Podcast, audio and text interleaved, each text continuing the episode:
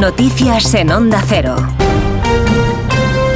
Buenas tardes. La presidenta de la Comisión Europea, Ursula von der Leyen, ha afirmado en la Conferencia de Seguridad de Múnich que la guerra no es cuestión solo de Rusia y de Ucrania, sino algo que afecta, dice, a la seguridad de toda Europa. Los líderes que participan en este foro de análisis coinciden además en la necesidad de intensificar la ayuda a Ucrania y en la esperanza de que el Congreso en Estados Unidos dé luz verde al nuevo paquete de ayuda. El canciller alemán Olaf Scholz ha retirado que los países de la OTAN no quieren un conflicto con Rusia, por eso no se mandan soldados a Ucrania, pero ha asegurado que también es necesario mostrarle a Putin que la alianza está en condiciones de defender cada metro cuadrado de su territorio.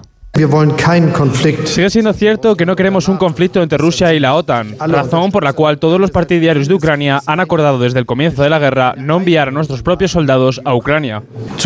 Sin embargo, Putin y los militares en Moscú deben entender que nosotros, la alianza militar más fuerte del mundo, estamos en condiciones de defender cada centímetro del territorio de nuestra alianza. Hay otro conflicto abierto en la franja de Gaza. El balance de palestinos muertos, según los últimos datos publicados hoy, aumenta más de 28.800 personas, entre ellos más de 12.600 menores. Y en las últimas 24 horas han fallecido 83 personas. En Madrid se celebra hasta ahora una manifestación convocada por sindicatos, organizaciones humanitarias, vecinales y sociales que ha partido desde Atocha para concluir en la Puerta del Sol con el lema Libertad para Palestina, no a la impunidad, fin a la masacre. En ella participan líderes de varios partidos políticos, entre ellos la vicepresidenta y líder de Sumar, Yolanda Díaz. En Palestina se está vulnerando la legalidad internacional, se están violentando los derechos humanos, están asesinando niños y niñas. Tenemos que hacer muchísimo más desde nuestro país y desde la comunidad internacional. Desde Sumar llevamos muchos meses empujando para exigir el alto el fuego. Tenemos que conseguir que se prohíba la venta de armas a Israel. Tenemos que sancionar a Israel. Contamos además hasta ahora un accidente en la carretera 49 en el kilómetro 2 en Camas, en Sevilla, que está provocando dos kilómetros de retenciones hasta la ES30 provocado por el cierre del carril izquierdo de la vía. El Servicio de Emergencias 112 de Andalucía ha informado que la causa de este incidente ha sido un impacto por alcance. En él han estado implicados tres vehículos y hay un posible herido.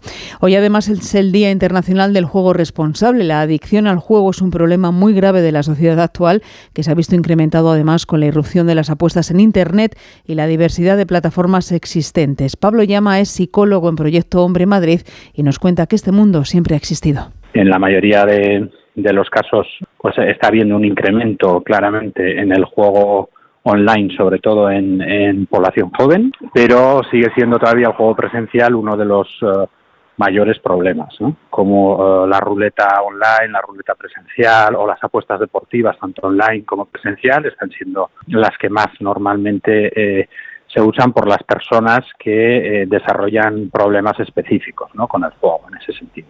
Y recordamos que hoy ha fallecido el médico, divulgador y presentador Bartolomé Beltrán en Madrid a los 74 años a causa de una insuficiencia renal, conocido por haber sido la figura de referencia en televisión y radio en las décadas de los 80 y 90. El doctor Beltrán se popularizó por dar consejos sobre salud a través de la pantalla, informar y acercar al público a los avances médicos a través de los medios de comunicación. En la actualidad era el director de prevención y servicios médicos a tres media.